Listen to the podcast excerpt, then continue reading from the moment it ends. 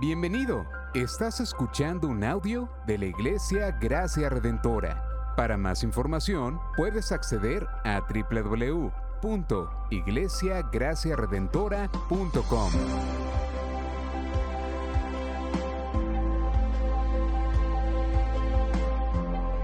En la exposición de la palabra, el pastor Israel Vega.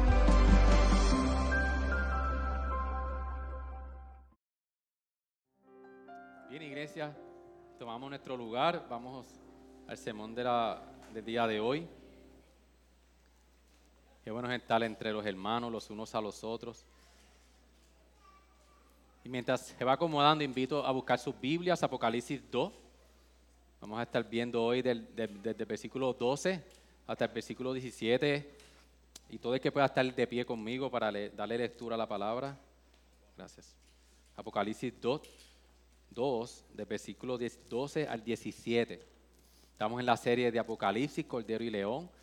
Y vamos a ir por, una de la- por cada una de las siete iglesias.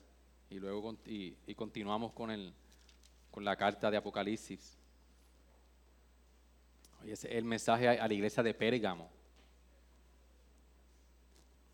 Capítulo 2, del 12 al 17. Dice así, leemos.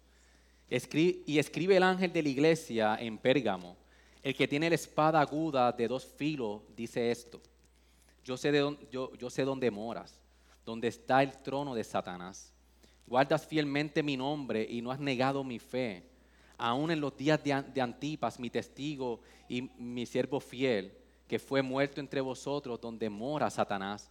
Pero tengo unas pocas cosas contra ti, porque tienes ahí a los que mantienen la doctrina de Balaam, que enseñaba a Balaac a poner tropiezo ante los hijos de Israel, a comer cosas sacrificadas a los ídolos y a cometer actos de inmoralidad. Así tú también tienes algunos que de la misma manera mantienen la doctrina de los nicolaitas. Por tanto, arrepiéntete, si no vendré a ti pronto y pelearé contra ellos con la espada de mi boca. El que tiene oído, oiga lo que el Espíritu dice a las iglesias, al vencedor, le daré del maná escondido y le daré una piedrecita blanca y grabado en la piedrecita blanca y, y- grabado en la piedrecita un nombre nuevo, el cual nadie conoce sino aquel que lo recibe. Ayúdenos a orar, iglesia. Señor, gracias por tu palabra, porque mientras cantábamos, Señor, y, y leíamos las escrituras, Señor, yo sentía en ti, Señor, un regocijo, unas fuerzas en que todo lo que hacemos aquí está anclado en tu palabra.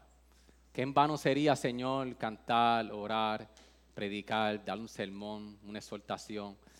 Si no fuera por tu palabra, Señor, sería completamente vano, vacío, no saldría del techo, pero a nosotros descansar, Señor, en tu palabra, como, dice el Salmo 19 que estuvimos le- leyendo hoy en la, en la mañana, Señor. Señor, y como dice el Salmo 1, el Salmo 119, Señor, tu palabra es todo lo que necesitamos. Y qué esperanza, Señor, que quizás para muchos hoy están buscando respuestas a muchas preguntas porque no entienden muchas cosas. Señor, hoy nosotros podemos descansar en que ya tú nos hablaste. Y es tu palabra, Señor, la que nos abra. Ayúdanos, Señor, en todo esto. Amén. Amén. Hermanos, ciertamente vivimos en un, en un- en un mundo que constantemente intenta adoctrinarnos. Desde que nosotros no nos levantamos día tras día, mientras nosotros salimos de nuestras casas, nosotros estamos siendo bombardeados por diferentes, eh, eh, diferentes anuncios, diferentes cosas que nos quieren robar nuestra atención.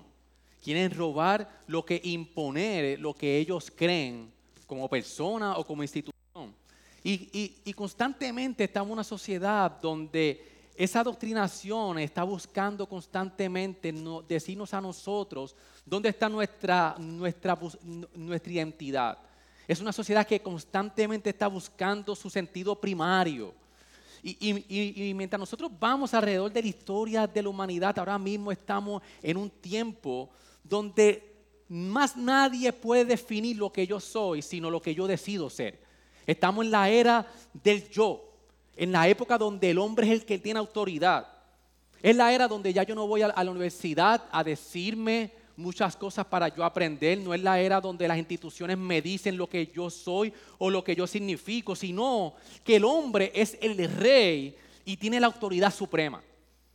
Es, es, esta era donde el hombre trata completamente de tratar de manipular la realidad con nuestras propias voluntades.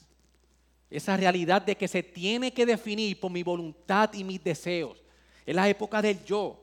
Es la época donde el hombre constantemente quiere ocupar el lugar de Dios como autocreadores, que son los inventores, y no como descubridores de lo que ya algo tiene significado, que es Dios. Eh, es un bombardeo constantemente donde yo soy el que sé, yo soy el que me doy significado y más nadie puede definir lo que yo soy. Quiere darle de definición y significado a las cosas y no permitir que lo que ya Dios creó, que es lo que nos da significado a nosotros en Cristo, defina lo que somos. Por eso es que cuando nosotros no, nos acercamos a este pasaje, es un pasaje donde la iglesia de Pérgamo estaba siendo atacada dentro de ella porque estaban tratando de adoctrinar a la iglesia, porque en ese tiempo había eh, se, se adoraban a los ídolos, se adoraban al emperador y la iglesia estaba constantemente siendo atacada en quién y en dónde ellos estaban definiendo quiénes eran. Cuando nosotros vemos esta, esta porción a la carta de, de Pérgamo pequeña, lo que Juan le está diciendo es que tenían que mantenerse fiel en la fe y no tolerar la idolatría e inmoralidad para no ser juzgados, sino heredar la comunión eterna con Cristo. La iglesia en este tiempo estaba siendo bien atacada y la iglesia estaba comenzando a tolerar en medio de ellos personas que habían dedicado su vida a la adoración a los ídolos y al emperador. Y Juan le dice, ustedes tienen que despertar porque en medio de ustedes ustedes han permitido idolatría e inmoralidad. Es un tiempo donde, donde aunque, aunque hay, hay, un elogio a la iglesia, hay una advertencia donde les dice, hey, tengan cuidados, porque cerca de ustedes, ustedes están tolerando muchas cosas. Y, es por eso que hoy en día la iglesia está haciendo tratando de ser adoctrinada y nosotros tenemos que cuidarnos. Y el mensaje es a no tolerar lo que el mundo quiere definir, donde nosotros encontramos nuestra identidad. Nosotros no podemos tratar de acomodarnos a lo que el mundo quiere decir, sino nosotros anclarnos en la palabra del Señor y no tolerar nada que se vaya por encima de lo que Dios ya ha establecido. Porque cuando nosotros como iglesia vemos que desde el capítulo 1 Dios está hablándole a la iglesia para que en medio de la persecución la iglesia pueda seguir firme y perseverar. Y por eso es que entonces cuando nosotros vemos en, este, en esta porción desde el versículo 12 que se presenta al, al ángel de la iglesia, el que tiene la espada, Así también en el versículo 16 que dice, con la espada de mi boca, nosotros como iglesia tenemos que, entender que Dios nos va a juzgar como iglesia. Nuestra, nuestra, función de nosotros proclamar el reino de Cristo, Dios está velando de que nosotros estemos comportándonos como Dios quiere, que nosotros glorifiquemos a Él como el Dios verdadero y, el Dios rey. Es el tiempo donde, donde nosotros tenemos que, que entender, iglesia, que Dios está velando por su iglesia para que permanezcamos firmes en la fe y que no caigamos a lo que el mundo nos quiere decir. Y cuando nosotros vemos que empieza a hablarle a la iglesia, me gusta porque cuando Dios empieza a decirle, yo sé dónde moras, dónde está el trono de Satanás. Nosotros podemos ver de que Dios conoce la realidad del mundo caído donde nosotros vivimos. Eh, eh, aquí Juan está recibiendo y le está diciendo a la iglesia, yo sé en lo, en lo que ustedes están metidos. Yo sé que la iglesia va a sufrir persecución, incluso persecución hasta la muerte. Como dice que, pueden ser sufridos como en los días de Antipas, mi testigo, mi siervo fiel, que fue muerto entre vosotros, donde mora Satanás. Dios sabe la persecución que la iglesia pasa. Dios sabe lo que pasa alrededor de la iglesia y en la iglesia. Está diciendo, yo conozco su situación. Para Dios no es una sorpresa que la iglesia esté constantemente siendo atacada a lo que nosotros hemos creído. Para Dios es bien normal lo que está sucediendo entre nosotros. Está diciendo, yo sé lo que está sucediendo. Él sabe que está en medio, que la iglesia está en medio de una, de, una presión tanto externa como interna en nuestros corazones para nosotros ceder y nosotros poder tolerar lo que el mundo nos quiere decir. Cuando nosotros vemos la ciudad de, de Pérgamo, como, como, como la, la, describe aquí, que dice que es la ciudad donde está el trono de Satanás. Cuando nosotros buscamos la historia de Pérgamo, fue la primera ciudad en construir un templo para adorar al emperador. Dentro de todas las ciudades que habían, Pérgamo fue el primero que construyó un lugar para rendirle culto al emperador. Incluso se convirtió en el centro principal de idolatría de todas las provincias alrededor de ella. No incluso ellos, ellos adoraban al emperador que también rendían culto a los dioses. Incluso uno de los dioses principales de ellos era el dios Aslepio. Y el símbolo de ese dios era para la curación y, las enfermedades. Era el símbolo de una serpiente, que incluso hoy en día los médicos y la salud se identifica con el símbolo de la serpiente, una, dos serpientes entre medio de un, de, un palo, por llamarlo así, sale de la adoración que ellos le, le daban al dios Asclepio, que era el dios médico. Un símbolo, o sea que, ya hemos venido como ese símbolo ha trascendido de generación en generación. Y vemos entonces de que la iglesia de, de Pérgamo se enfrentó a una presión directa para adaptarse a la adoración idólatra tanto del emperador como de los dioses. Y la iglesia estaba ahí, en medio del trono de Satanás, como bien lo describe, teniendo persecución. Incluso esa persecución llegaba hasta la iglesia hasta nivel de la muerte. Estaban tipas que fue hasta muerto por, por, negar y tolerar la presión directa de adorar al emperador y no a Dios. Y para nosotros es bien como que cuando, cuando leemos las escrituras, esta porción que dice que estaba en medio del trono de Satanás, pero parece como si se contradijera porque no estamos viendo desde el capítulo 1 que Dios ya está reinando que ya Dios implantó su reino y dejó a la iglesia para continuar reinando hasta que Él viniera y reinara. ¿Qué es lo que está sucediendo entonces? ¿Por qué la iglesia está en medio del trono de Satanás? ¿Se está contradiciendo el texto? Lo que vemos entonces es que desde el capítulo 1, especialmente en el versículo 9, nosotros podemos ver de que cuando Pablo se identifica con la iglesia como un compañero en la tribulación, en el reino y en la perseverancia, nosotros pudimos ver de que el reino de Dios está entre medio de dos cosas, tribulación y perseverancia. El, el reino de la iglesia se constituye y va alzando y creciendo a la luz de cómo van creciendo en tribulación, pero perseverando en la doctrina que Dios había establecido y nos identificamos con Cristo. Es el reino que Cristo estableció e, ejerciendo su reinado sobre la cruz. No vimos a un Cristo ejerciendo dominio sobre, todo, sobre el gobierno, sí, ejerciendo dominio sobre el gobierno, pero en una cruz sufriendo. Y su reinado fue en base de la, del sufrimiento. Por eso es que nuestra identificación con Cristo, en cómo Él estableció su reino a través del sufrimiento por nuestro pecado, es la base de las pruebas que la iglesia enfrenta. El sufrimiento y la persecución que la, que la iglesia enfrenta es en base a cómo Cristo estableció su reinado en su sufrimiento en la cruz. Así como Cristo fue rechazado y perseguido, nosotros también seremos rechazados y perseguidos. De la misma forma de como, de como la iglesia en Pérgamo era vista como ustedes son ateos de lo que nosotros creemos. Asimismo, nosotros hoy en día nos ven como ateos de la verdad del mundo. Dicen, ¿cómo es posible que ustedes no pueden ver como nosotros vemos las cosas? Pero no, incluso no solamente es la base de nuestro sufrimiento que Cristo estableció su reinado en sufrimiento, sino que es la capacidad para nosotros soportar las pruebas y sufrimiento. Y el Señor les dice, yo sé que ustedes están en medio de sufrimiento y de pruebas, pero la identificación que ustedes tienen con Cristo Jesús es la base para que ustedes puedan enfrentarla y soportarla. Y es que, hermanos, para nosotros hay una tentación constantemente a tratar de nosotros formar nuestro propio mundo donde no tengamos presión externa o interna. Mire, yo sé que muchos de los niños de, aquí de la casa eh, utilizan la aplicación Minecraft. Y a, veces yo, yo, veo a Soelis montando su mundo.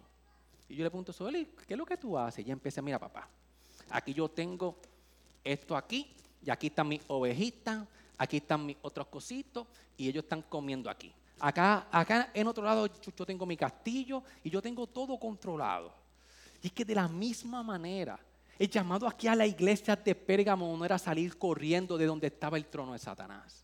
El llamado era permanecer firmes en la fe. El llamado a nosotros y nuestra tentación es que nosotros queremos vivir en un mundo ideal. Queremos vivir en un mundo donde no haya persecución. Queremos permanecer en, un sitio donde déjenme tranquilo.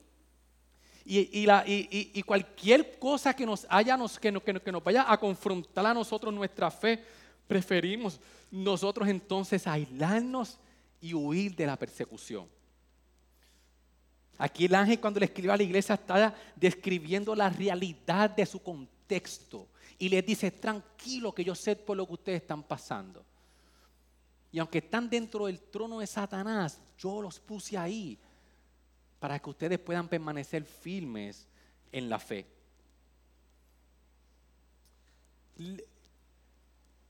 El ángel le da un elogio a la iglesia y le dice que aún en medio de eso, ellos en medio de eso, por su testimonio, había permanecido en medio de esa persecución. El, Señor les dice, guarda fielmente el nombre de Dios. Ellos testificaron abiertamente de su fe en Cristo Jesús no habían negado la fe a pesar de la persecución.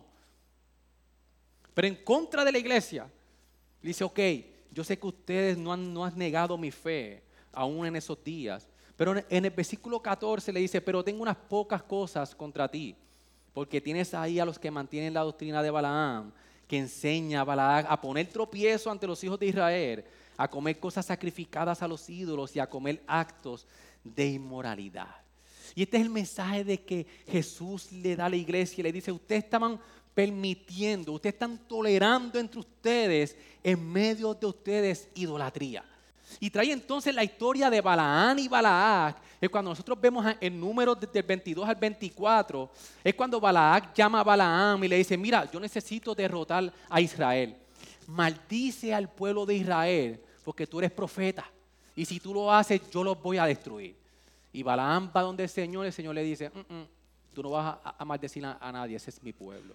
Y Balaam vuelve y le insiste una, dos y tres veces hasta que Balaam le, dice a Balaam, mira, definitivamente Dios no quiere que yo los maldiga, pero yo voy a darte una sugerencia.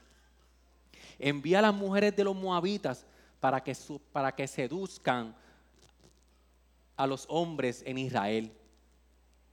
Y fue así entonces donde el pueblo de Dios, donde el pueblo de, Israel fue seducido por a través de, de, las mujeres y el pueblo cayó en la idolatría de los moabitas.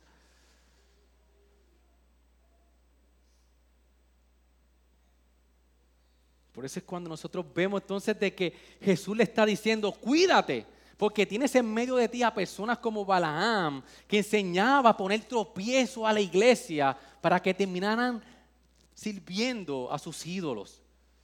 Cuando nosotros vemos el número 31, 16, que es la conclusión de, esta historia, vemos que dice, y he aquí, estas fueron la causa de que los hijos de Israel, por el consejo de Balaam, fueran infieles al Señor en el asunto de Peor, por lo que hubo plaga entre la congregación del Señor.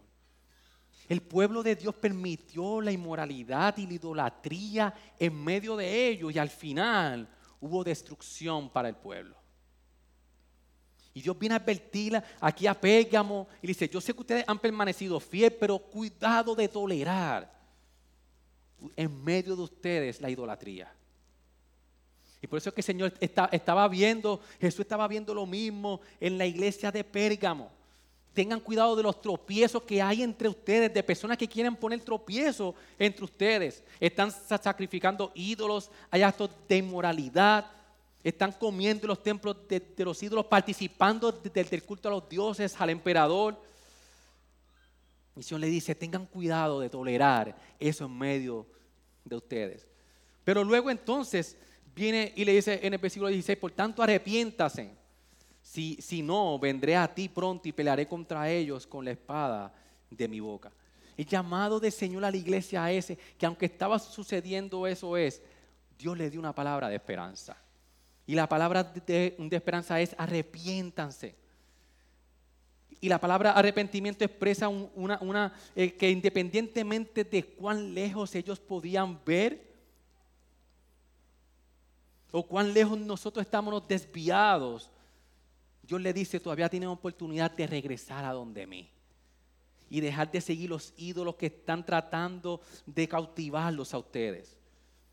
Arrepentimiento viene de nosotros cambiar la mente, cambiar nuestra forma de pensar, de renovar la mente. El Señor le dice, arrepiéntase, vuelvan donde mí.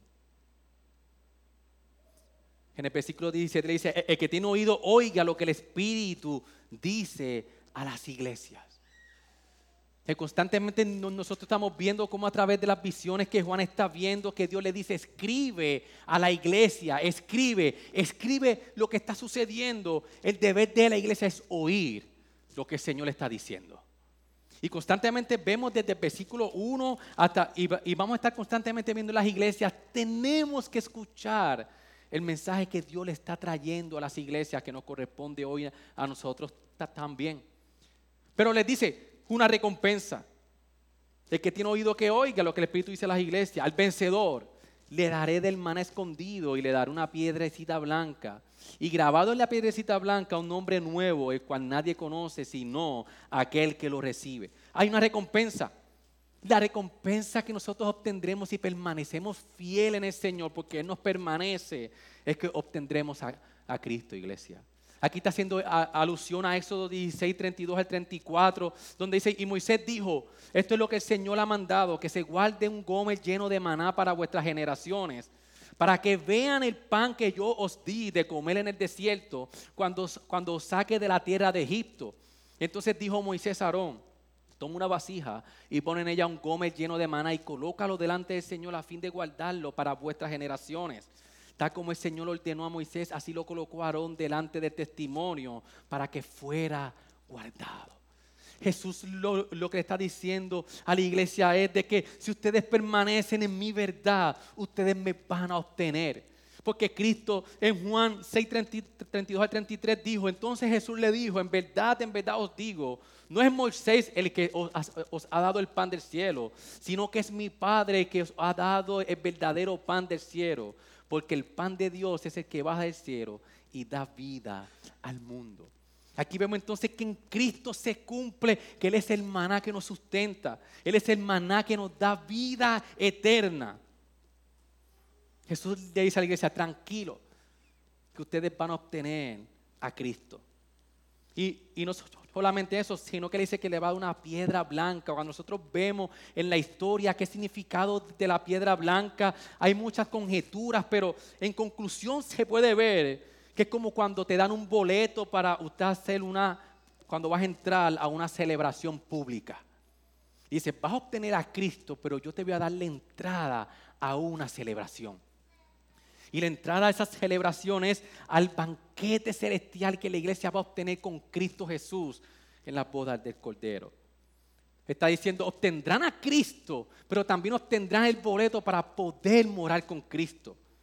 Y no, y no solamente eso, sino que le dice al final, y les daré un nombre nuevo, les daré una nueva identidad, un nuevo estatus, una recompensa final de estar plenamente identificados y unidos de quién es Cristo en nosotros.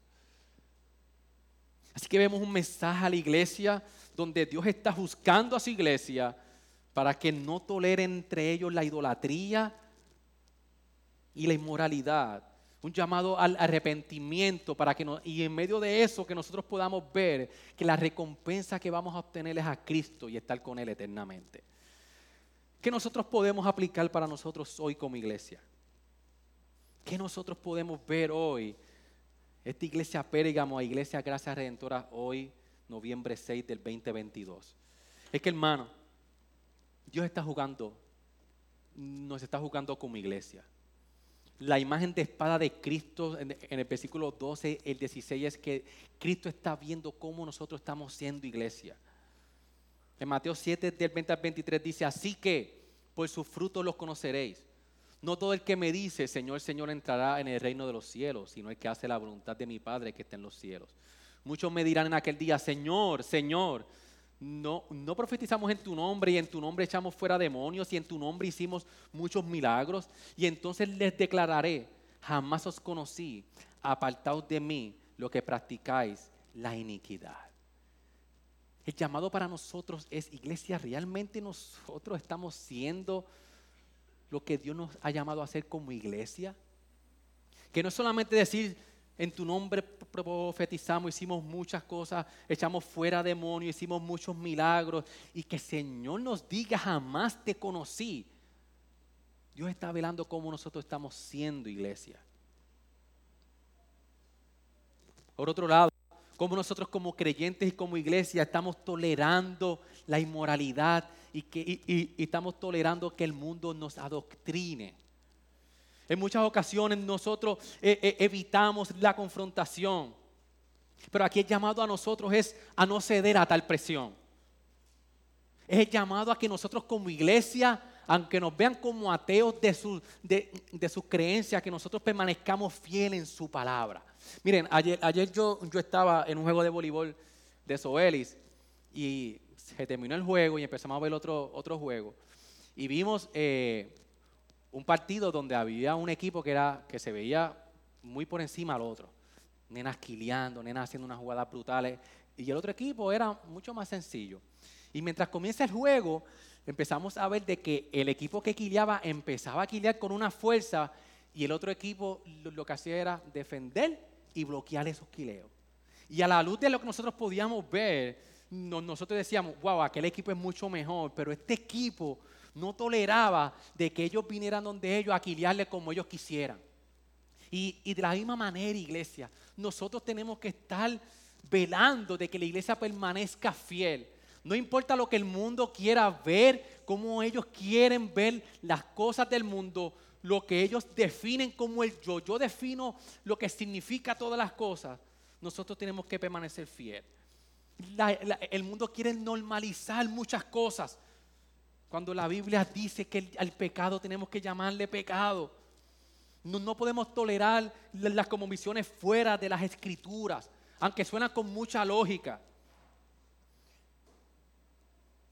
En esta iglesia los falsos maestros estaban argumentando que los creyentes podían tener relaciones más estrechas con la cultura, las instituciones y la religión pagana.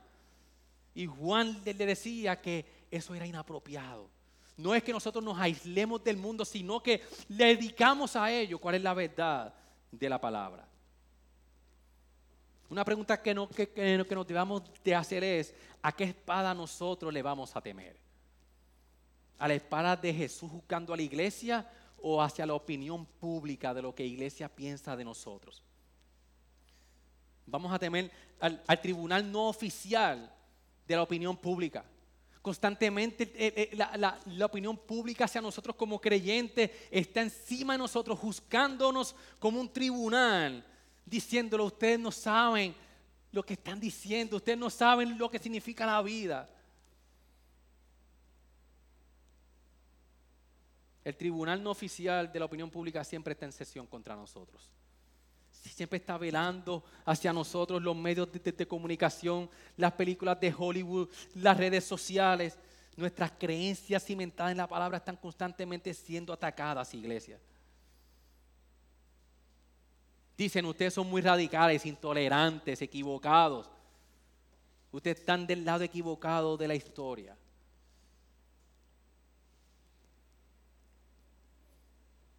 La pregunta es, ¿vamos a ceder para apaciguar a los jueces que tenemos frente a nosotros o nos vamos a mantener firmes como iglesia? No vamos a encajar en muchas opiniones, vamos a ser rechazados. Cuando nosotros vemos en la carta de, primera de Pedro 3, del 13 al 17, que mientras la iglesia estaba siendo perseguida, Pedro le escribe a la iglesia y le dice, ¿y quién os podrá hacer daño si, si demostráis tener cero por lo bueno? Pero aún así, si sufrís por causa de la justicia, dichosos sois. Y no os amedrentéis por temor a ellos, ni os turbéis, sino santificad a Cristo como Señor en vuestros corazones, estando siempre preparados para presentar defensa ante todo el que os demande razón de la esperanza que hay en vosotros, pero hacerlo con mansedumbre y, y reverencia teniendo buena conciencia para que en aquello en que sois calumniados sean avergonzados los que difaman vuestra buena conducta en Cristo. Pues es mejor padecer por hacer el bien, si así es la voluntad de Dios, que por hacer el mal. Va a ser mucho más fácil, iglesia, consentir para no buscar problemas y rechazo. Es más fácil acoplarnos al mundo, pero nosotros no podemos eh, eh, ceder a la persuasión cultural Jóvenes que, me escuchan no pueden ceder a la pureza sexual. Para el mundo es bien normal usted que, vean que, antes de llegar al matrimonio es completamente normal entregarse a la sexualidad. Pero la Biblia tiene y nos dice de que deben de guardarse.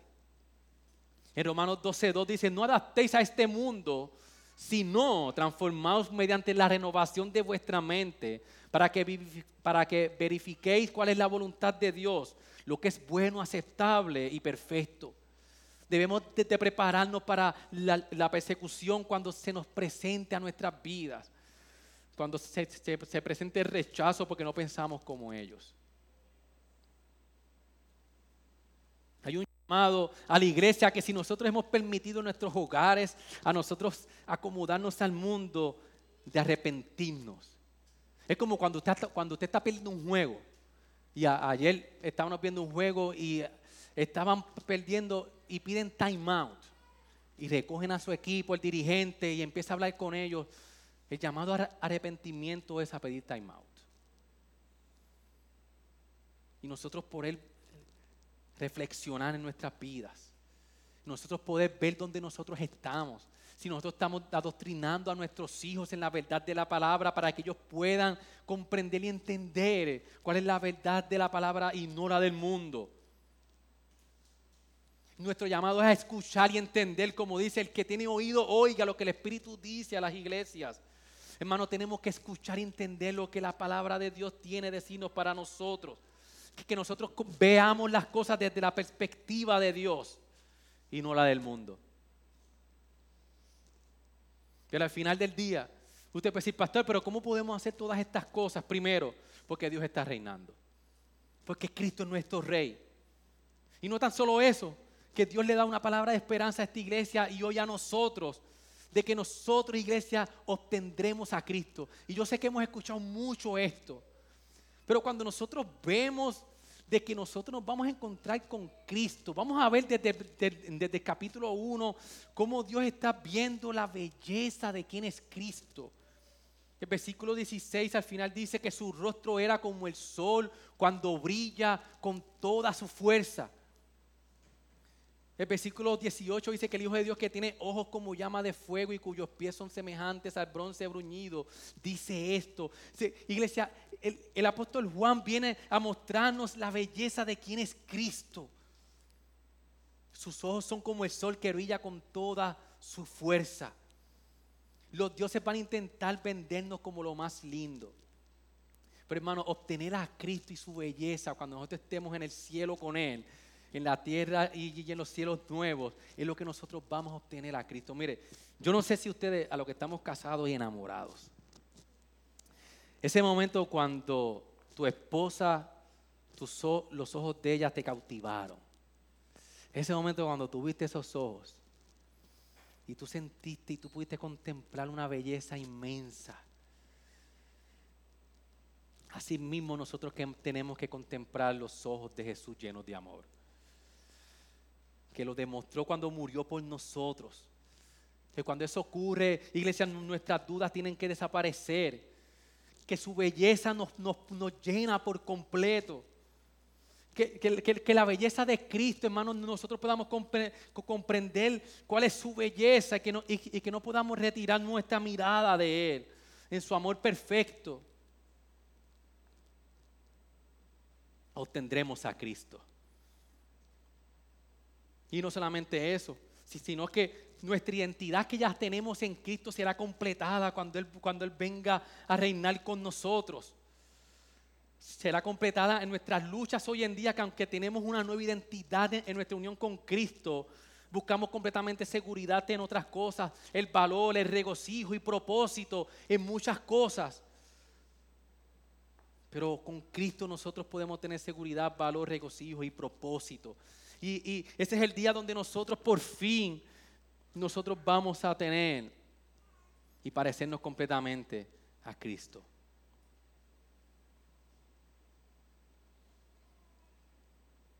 Hermanos, desde ya nosotros tenemos una nueva identidad en Cristo. En Cristo nosotros obtenemos todo. Y es el momento donde nuestra santificación terminará y seremos perfectos como Él y lo obtendremos a Él. Y al final tendremos un, final seguro, porque la entrada al banquete celestial en la eternidad está asegurada porque Él venció. Como dice Apocalipsis 19, 9 porque recibiremos la piedra. Discúlpeme, Apocalipsis 19, Y el ángel me dijo, escribe, bienaventurados los que están invitados a la cena de, de la boda del Cordero. Y me dijo, estas son las palabras verdaderas de Dios. Iglesia, obtendremos a Cristo. Él nos dará eh, eh, entrada a las bodas del Cordero.